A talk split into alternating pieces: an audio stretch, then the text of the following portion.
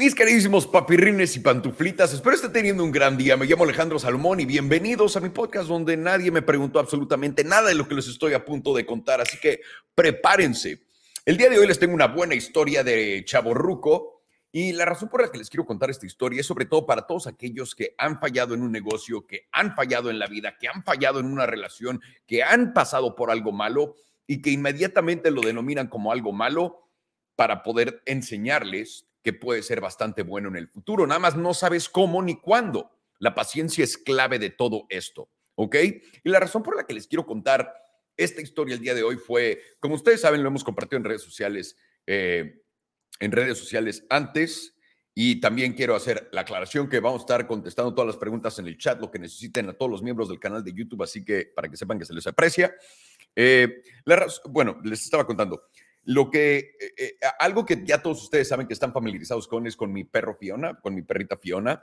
Tiene 14 años, mi ruquita, mi pitbull. Está muy bien y la llevamos porque le salió, tenía un problema en el diente y la llevamos al doctor a que la operaran y le sacaran el diente y cuando la, la llevaron y la iban a, a, la estaban viendo y le tomaron unos rayos X, se dieron cuenta que tenía un tumor en el cuello. Y obviamente fue horrible, pues te das cuenta, la doctora friqueó y también se mamó porque nos empezó a decir, no, pues que ya está muy mal y no sé qué, lo del tumor probablemente es cáncer, bla, bla, bla. Todo esto.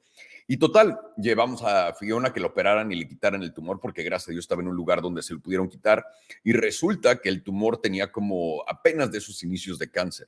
Entonces, esto que se vio tan mal, acabó siendo una bendición por ahí sin darte cuenta. Igual, digo, no sabemos cuál vaya a ser el resultado final, pero mínimo esto definitivamente ayudó bastante. Así que eh, algo que se veía tan mal, que se veía tan oscuro, algo que se veía horrible, acabó siendo algo muy positivo. Y yo creo que es lo mismo en toda la vida, ¿no? En los negocios, en lo que te pase con tu familia, con tus socios, en todo, todas tus relaciones, todo esto. Entonces, eh, Quiero que tengamos esa mentalidad. Y ahora les voy a contar la historia bien contada, la de Messi. No les voy a contar eh, lo personal. Eso siempre me lo quedo fuera porque a nadie le importa y no debes de. Y aparte, soy profesional. No les cuento nada de los actores con los que trabajé, etcétera. Jamás, porque pues, como pro, eres pro, por más chisme que me guste contarles, ¿no?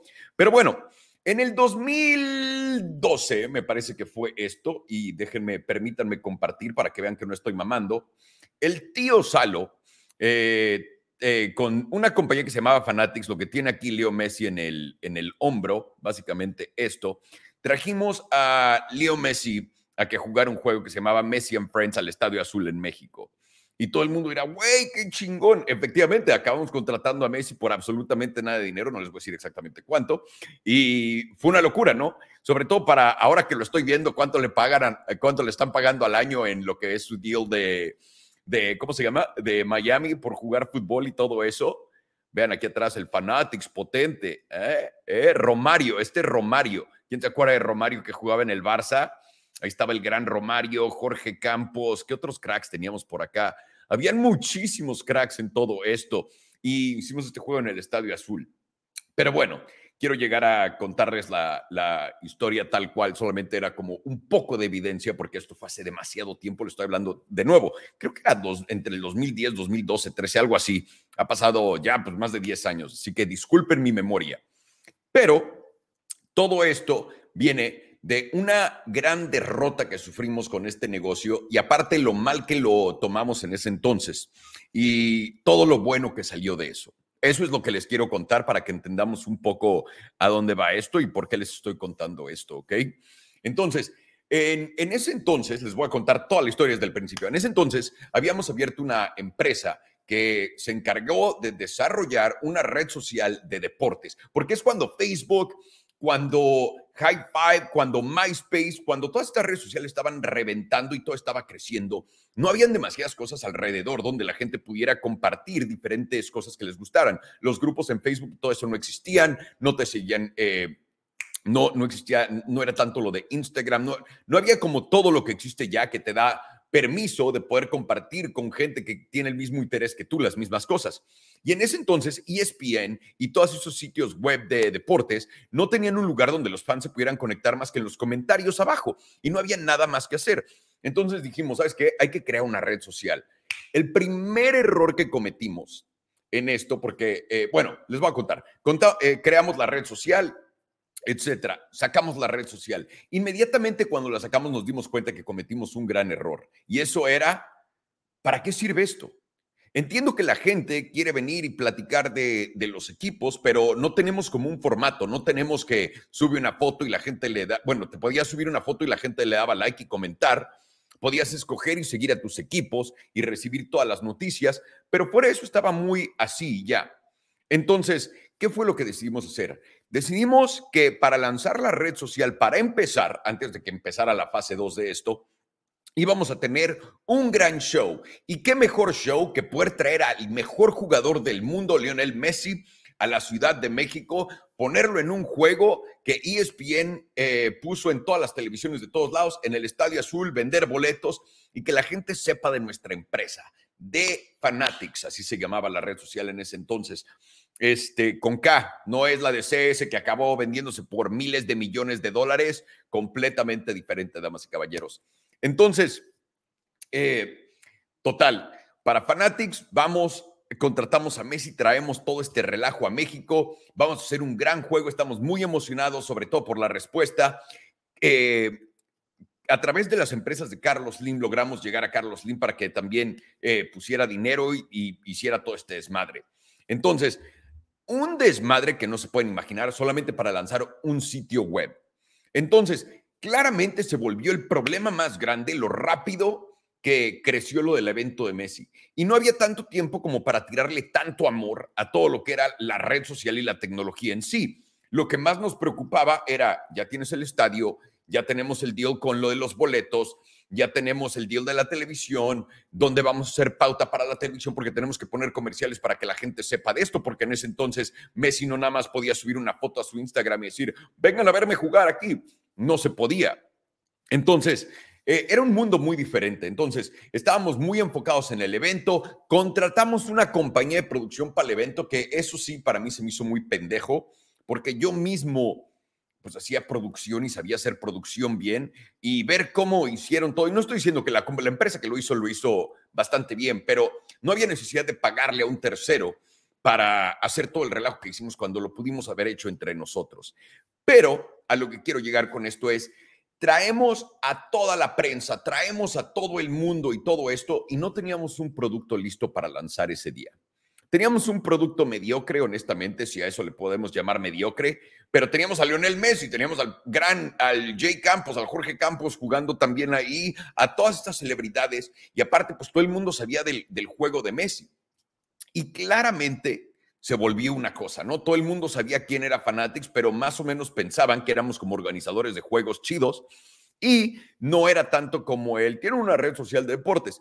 Hicimos todo el evento y aprendimos a madrazos y medio lo que es lidiar con gente a ese nivel. Porque una cosa es armar las peliculitas del tío Salo donde pueden buscar, ¿no? A los actores y todo lo que muchos de ellos ahora ya son bastante famosos, pero en ese entonces no lo eran. Lidiar con Messi fue completamente otro tipo de juego y otro escalón en mi vida. Que, de nuevo, lidiar con Messi, empresas de Carlos Slim, con ESPN, con todo esto es brutal para cualquier empresario. Pero acabamos perdiendo como fanatics dinero en ese evento. Dijimos, no hay bronca, todo esto lo vamos a recuperar en lo que vamos a hacer con lo de la página web y no sé qué. Pásalo el evento y nos damos cuenta, ¿no? Uy, es que la gente viene al web, pero no hay nada que hacer, ¿qué hacemos? Y ahí empezamos a desarrollarle cabrón a todo lo que eran los features. Entonces, todas las cosas que podías hacer, literalmente lo que ven en ESPN el día de hoy, lo creó su tío Salo en el pasado con sus socios y fue antes de que existiera. Y creamos un producto tan complejo, levantamos más dinero a una muy potente evaluación que no tenía sentido. Ahora que lo veo para atrás, digo, ah, me duele, pero es la realidad, no tenía razón alguna de hacer esa evaluación, pero también era el boom de las redes sociales, todo el mundo quería poner dinero en un negocio que tuviera el potencial de ser el nuevo Facebook, el nuevo ESPN, de cierta manera, eh, de estos. Y había muchos que lo estaban intentando hacer, pero nosotros éramos como el, el más top. por simplemente eh, eh, el, el juego con Messi que nos ayudó. Y empezamos a hacer eso. Al mismo tiempo, en paralelo, el equipo empezó a poner otros juegos. Hicimos un torneo de golf con celebridades donde trajimos a basquetbolistas, a celebridades gringas, etcétera, que lanzamos en Cozumel, que lo puso Fox Sports en la tele y todo esto. Y empezó como a, a, ver esa distracción de estamos haciendo los eventos, pero no estamos haciendo dinero. Estamos haciendo los eventos para que la gente lo vea, pero no estamos usando para nada los eventos para que la gente se enfoque en usar nuestra plataforma. Ahí hay un error gigante donde no entendíamos, ¿no? ¿Cómo puedes usar esta oportunidad de marketing tan grande que tienes enfrente de ti y combinarla con tu red social? Que es algo, el día de hoy es muy sencillo, ¿no? No tengo que ser un puto genio para entender eso. Pero todo eso, cuando estás ahí, estás metido en la bola, no te das cuenta todas las posibilidades que hay. Entonces, eh, Hicimos eso, empezamos a desarrollar la página y dijimos, ¿sabes qué? No le vamos a decir a nadie que tenemos el sitio hasta que esté listo. Y creamos un millón de diferentes cosas. La gente podía entrar y habían dos chats, ¿no? El de tu equipo, el del otro equipo y la gente se podía pelear entre ellos, podías votar. Todas estas diferentes cosas que no existían en ese entonces, celebridades podían hacer tweets acá. Fuimos a ver a las agencias de deportes más grandes del mundo CAA, WME, Octagon, todas las que se imaginen, abrieron las puertas, nos sentamos con los más duros de todas las agencias, porque ninguno de ellos entendía este mundo en ese entonces. Entonces, para ellos era de, wow, estoy platicando, voy a invertir en la nueva red social de no sé qué, y aparte, pues, de nuevo, lo de Messi nos ayudó a que nos abrieron las puertas a todos lados. Y total, por fin abrimos la puerta, invitamos a gente, tenemos a varios jugadores que les estamos pagando, uno de hockey, uno de esto, uno del otro, y los traemos a la página. Y ahora, teníamos hockey, teníamos soccer, teníamos fútbol americano, teníamos básquetbol. Y encima de tener todo eso, teníamos stats. Y para los que no saben, en ese entonces mínimo, para tener las estadísticas, nos cobraba una empresa una cantidad de dinero brutal. Y cada que agregábamos un deporte, nos cobraba aún más. Y teníamos una mensualidad de este tamaño con esa empresa. Otro gran error un gasto gigantesco en una empresa que no está produciendo absolutamente nada de dinero es una pendejada totalmente brutal.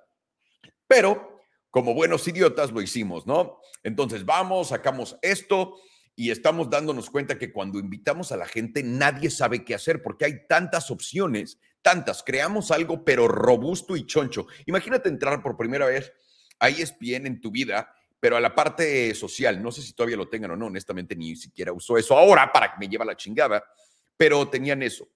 Yo siempre dije, no hay pedo. Yo tengo experiencia creando comunidades porque desde el 2009, 2008, algo así, empecé a hacer videos de YouTube y me había ido muy bien con lo de los teléfonos, ¿no? Y dije, si esto no funciona, y es por eso que me metí al negocio, porque me invitaron, le metí tantita lana y de ahí fuimos a buscar lana. Dije, si esto me funciona, si esto no funciona, yo puedo tomar el negocio y rehacerlo. Lo que no contaba era cuánto costaba desarrollar el negocio para simplemente tomarlo. Entonces se me hizo muy difícil. Total, la gente no sabía qué hacer. Estábamos platicando con el, uno de los socios desarrolladores, porque por cierto, teníamos un equipo de desarrolladores brutalmente gigante en ese entonces, pero gigantesco. Y los desarrolladores claramente no podían hacer las cosas. Ahí aprendí una lección muy grande. No todo el mundo sabe manejar equipos, equipos de trabajo. No, todo el mundo. Y tienes que, solo personas muy top son las buenas personas a las que vas a contratar y poder, y ellos van a poder pasar tu idea al equipo y hacerle una realidad. Muy pocas personas pueden hacer eso y transmitirle eso a un equipo apropiadamente correcto y con las bases y habilidades que necesita, porque también no es difícil elegir un equipo correcto. Y fue un cagadero, pero un cagadero. El tío que era nuestro CTO se quería llevar comisiones de todo lo que estaba haciendo con estos güeyes, también quería una parte de la empresa. Como todo el mundo, cada que íbamos a hablar con una agencia, todo el mundo que veíamos quería una parte de la empresa gigantesca, un desmadre. Y como estás chavo y no tienes experiencia, no tienes de otra más que decir, pues va, güey, si me lo traes, te doy una parte gigantesca de la empresa, porque no tengo pool, no tengo nada de esto. Y llegamos a muchísimos lados, pero a fin de cuentas, el objetivo número uno de esto fracasó totalmente. Y el objetivo número de todo esto era traer gente a un sitio web. Vean ya todo lo que les conté. Y era solamente traer gente a un sitio web que se quedara. Si el día de hoy, si el día de, vamos a empezar con esto. Si el día de hoy tuviera la oportunidad de hacer esto una vez más, yo lo hubiera hecho bastante sencillo, pero bastante sencillo. Un lugar donde gente de deportes, eh, donde comunidades deportivas se juntan, le hubiera pagado a, a, Messi para que hiciera unos tweets ahí mismo o que compartiera cosas con la gente y la hubiera hecho una red social. Antes, esto fue antes de Instagram y todo eso, donde los jugadores compartieran un behind the scenes de simplemente su vida con todo el mundo, para acercar a la gente con ellos. Ese propósito tan grande, esta falta de visión, fue algo que faltó muy cabrón. Pero, eh, eh, bueno, también otra cosa, hubiera, me hubiera enfocado muchísimo más una vez que ya pegamos y que hicimos el evento con Messi, una vez que hicimos el evento del golf, hicimos otros, no me acuerdo cuáles, pero etcétera, da igual. Eh, la realidad es, nos hablaron también para hacer un partido entre Cristiano Ronaldo y Leo Messi. También podíamos haber traído al Barcelona y al Real Madrid a México y todo eso. Y decidimos enfocarnos más en la red social. Eso fue una estupidez, porque literalmente, claramente, éramos buenos en armar el, el desmadre. La gente confiaba en nosotros y era una marca que la gente conocía. Nos pudimos simplemente haber dedicado a eso. También nos ofrecieron un juego con los mejores tenistas del mundo y nos empezaron a ofrecer juegos potentes. Y dijimos, no, no, no, no, no tenemos que enfocarnos en nuestra puta red social que ni nosotros sabemos para qué mierda sirve. Y eso fue un error completamente gigante. Pero el error comenzó desde la base, porque los que se le ocurrieron la idea de esto no tenían una puta idea de qué es lo que estaban buscando exactamente de la gente. Y eso fue claro una vez que nos entregaron el producto, que es, nadie sabe para qué sirve esto. Y eso es un error gigante. Si no tienes una idea que puedes explicar en dos minutos, vas a valer absolutamente Berta, para que sepan. Total, aprendí eso. Aprendí que debí haber enfocado todo mi esfuerzo, porque todo el mundo cree que cuando te dedicas a hacer una cosa o te quieres dedicar a hacer una cosa y ve otras cosas que le están saliendo bien, que debes de mandar eso al culo y te debes dedicar a lo que estás haciendo. Yo digo que no. Yo digo que tienes que enfocarte en lo que te está saliendo natural y fácilmente. Y ahí no hubiéramos perdido todo el tiempo que perdimos y todo esto. Pero salieron cosas muy buenas de toda esta experiencia. Obviamente, trabajar con, con Messi, con toda la gente que ya les nombré mil veces, abre las puertas a muchas cosas, tiene una validación gigante. ¿Cuánta gente puede decir que ha hecho esto? ¿No?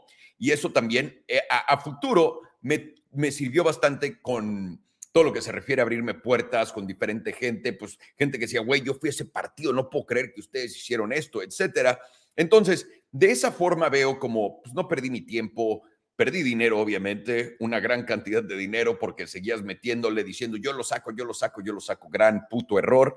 Pero de ahí también aprendí redes sociales y de ahí aprendí todavía más a crear productos digitales que pudieran jalar comunidades. Y ahí yo mismo creé una red social de coches, que era como el Instagram de coches. Te metías, subías la foto de tu coche y todo el mundo podía ver todos los specs del coche y podías ver eso, comentar en él, darle puntos, bastantes cosas. Y la verdad nos fue muy bien hasta que Instagram empezó a crecer potentemente y ahí nos dejó, la neta.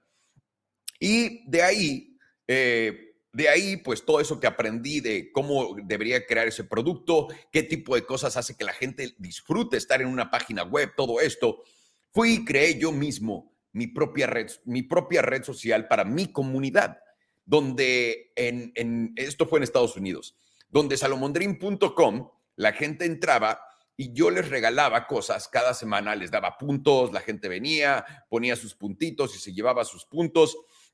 Y a fin de semana o a fin de mes había como un giveaway de, de puntos. El que más puntos tenga, el top 3, el top 10, se lleva todo esto, ¿no? Y ahí me, me fue demasiado bien. De ahí dije, wow, esta es una herramienta que en verdad funciona y me ha generado bastante dinero. Y aparte me ha ayudado a, crear una comunidad que en sí acaba pagando mejor a futuro. Tal vez no sea futuro a, inmediato plazo, pero a futuro plazo lo va a hacer y lo hizo. Entonces de ahí creé una cosa que se llamaba My Social Hub, que era para monetizar a creadores por su contenido. Porque cuando yo empecé a hacer todo esto, se me hizo completamente retrasado mental. Vengo del mundo de las películas. Entonces, cuando vienes de ese mundo, haces una película, la vendes para cines, la vendes para DVD, ah, la vendes para home eh, on demand, la vendes para la televisión, la vendes para televisión pagada, la vendes para televisión gratis, la vendes para la computadora, la vendes en diferentes formatos y es una. Y además la puedes vender en diferentes territorios. Esto todavía no lo podemos hacer en YouTube, pero, etcétera, da igual. Eh, entonces, aprendí todo eso y dije, güey, qué pendejos son los creadores de contenido. No, porque soy muy verga, según yo. Eh, y lo que deberían de hacer todos es agarrar su video y ponerlo en diferentes redes sociales. Ahorita lo ven común. Ya ahorita ustedes son, eh, son testigos de lo que su tío Salo insistía y todo el mundo me decía que era un pendejo y que no, que no deberían hacer. Cuando yo llegaba y les decía a mis cuates, güey, por favor, sube tus videos a Facebook. También súbelos a Facebook, súbelo en otros lados. Y me decían, ¿por qué, güey? Si ven mi video en Facebook, no van a ir a YouTube y YouTube es el que me paga.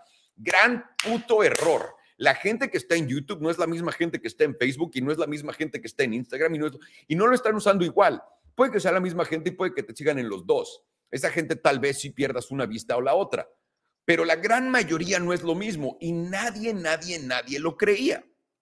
Absolutamente nadie. Y encima de eso, yo había creado esta página para que la gente pudiera ver tu contenido tres días antes y lo pudieras ver pagado, después lo pudieran ver gratis y después se fuera a todas las redes sociales.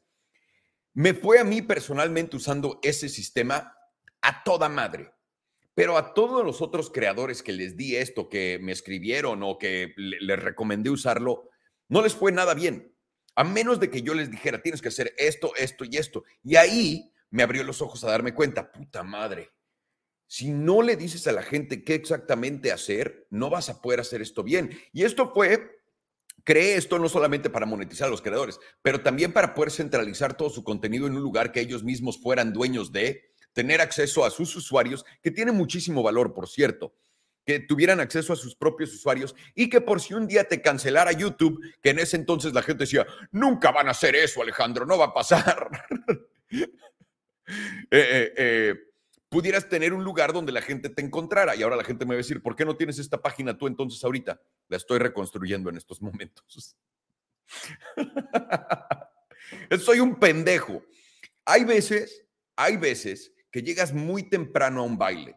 Quiero que lo entendamos. No todo en, el, en la vida se da cuando tú quieres que se dé. Todo en la vida se da cuando se debe de dar y no todo cuando creas algo, cuando conoces a alguien va a pasar instantáneamente. Tienes que seguir echándole capitas y capitas de diferentes cosas, de tiempo, de pasión, de aprendizaje, de experiencia, de cosas que te hayan pasado encima para poder llegar al resultado final de lo que vas a construir. Y es por esto que les quiero decir, por algo que se vio tan mal, algo que dije, puta, ¿cuánto dinero perdí? He perdido una década de mi vida desarrollando todas estas cosas me están llevando completamente en otra dirección, ¿no? Estoy, eh, eh, esto no se trata de nada, no tengo ni siquiera nada que enseñarles. Tengo un producto que estoy desarrollando que tiene que ver con esto. Es gratis, pero está muy divertido. Y creo que por fin le voy a pegar a ese. Después de una década y cacho de estar experimentando y buscando y probando y experiencias muy buenas, experiencias muy malas, unos altibajos potentes, que yo creo que en la vida todos necesitamos altibajos y la razón por la que yo creo que todo el mundo en la vida necesitamos altibajos es porque si vives en una línea plana toda tu vida, esto te emociona, pero también esto te hace sentir que el mundo se va a acabar. Y eso es algo que veo en muchísima gente ahora que nuestra vida relativamente es mucho más fácil que la que era hace 20, 30 años, porque era más difícil sobrevivir, carnal, que el día de hoy queramos o no. Tienes todo en tu teléfono, puedes encontrar toda la información que necesites, cómo hacer esto, tienes GPS, eh, no tienes que buscar en el mapa cuando vas a un coche, sacar el mapa entero y decir dónde está esta puta calle que no puedes ver en la noche, etcétera. Es mucho más fácil vivir el día de hoy, sobrevivir el día de hoy que antes. Entonces, quieres juntar todo esto para poder llegar a los lugares que vas a llegar. Y tienes que confiar que vas a llegar en ellos, porque si no tendrías que ser un rotundo imbécil de no aprender nada de tu pasado y llevarlo al futuro y seguir agregando y construyendo esa casita que estás construyendo, ¿no? Entonces, eh, eh, es más o menos como la historia que les quiero contar. Obviamente, de lo bueno es del evento con Messi, de haberlo contratado y todo eso, es, te abre muchísimas puertas, eh, crea grandes historias y todo eso pero para mí lo que más aprecio de todo esto fue todos los fracasos, porque me han llevado a aprender qué no funciona, qué no debo hacer, dónde debería tratar ahora. Y otra cosa muy grande que aprendí fue, hay veces que en verdad vas a innovar y vas a llegar mucho antes que todos los demás al juego, mucho antes. Y cuando pase eso, ¿qué tienes que hacer? Y yo ya encontré la solución a eso para mí porque hay veces que vas a llegar antes al lugar y cuando llegas antes a estos lugares, todo el mundo te ve como un loco. Me ha pasado con varias cosas.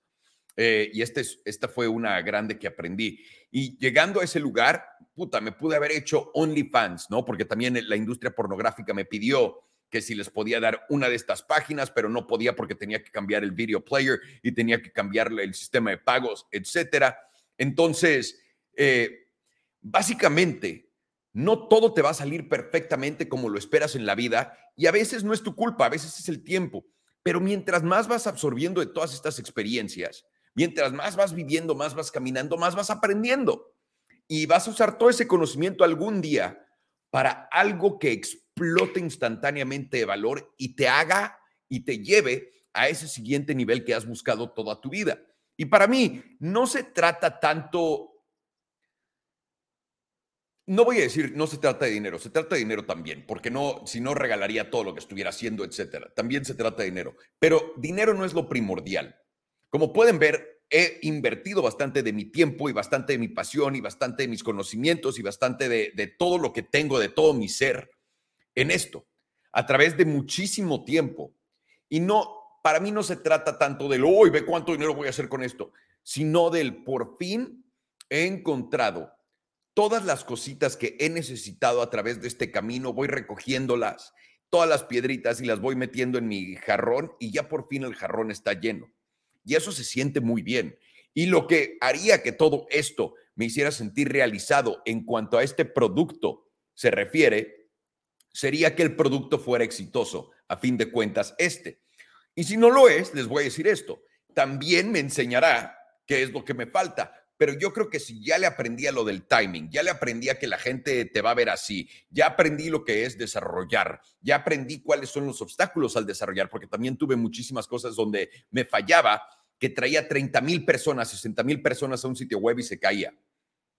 Entonces tuve que aprender, tienes que contratar al güey más verga, tienes que tener un systems admin de no mames, y he aprendido a través de todo esto muchísimas cosas.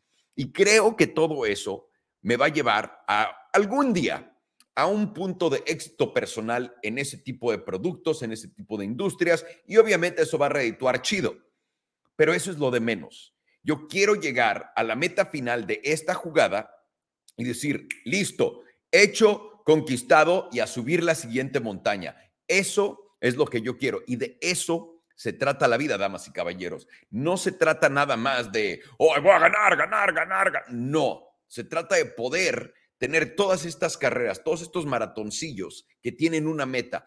Y cada que llegas a la meta oficial, sea lo que sea, ¿no? Porque puede ser satisfacción personal, puede ser eh, cariño, lo que quieras.